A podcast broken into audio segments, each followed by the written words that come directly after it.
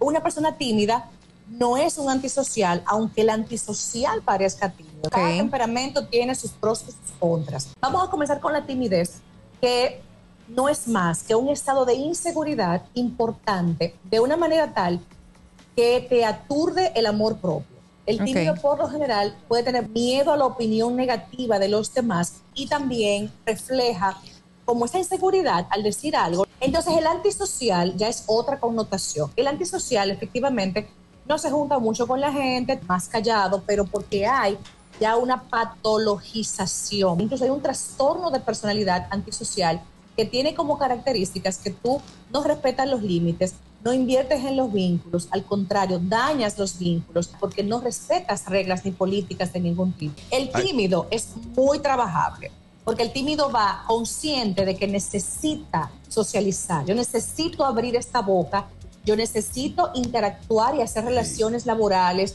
o relaciones románticas. Vamos a hablar de la seguridad, vamos a hablar de la comunicación asertiva, las palabras correctas. No significa que ese silencio implique que internamente no hay actividad. El cerebro de un tímido es muy creativo, es muy dado a pensar mucho porque toda la energía está enfocada en su interior y analizan las cosas, tienen muy buena lógica y pueden ser gente muy inteligente. Ok.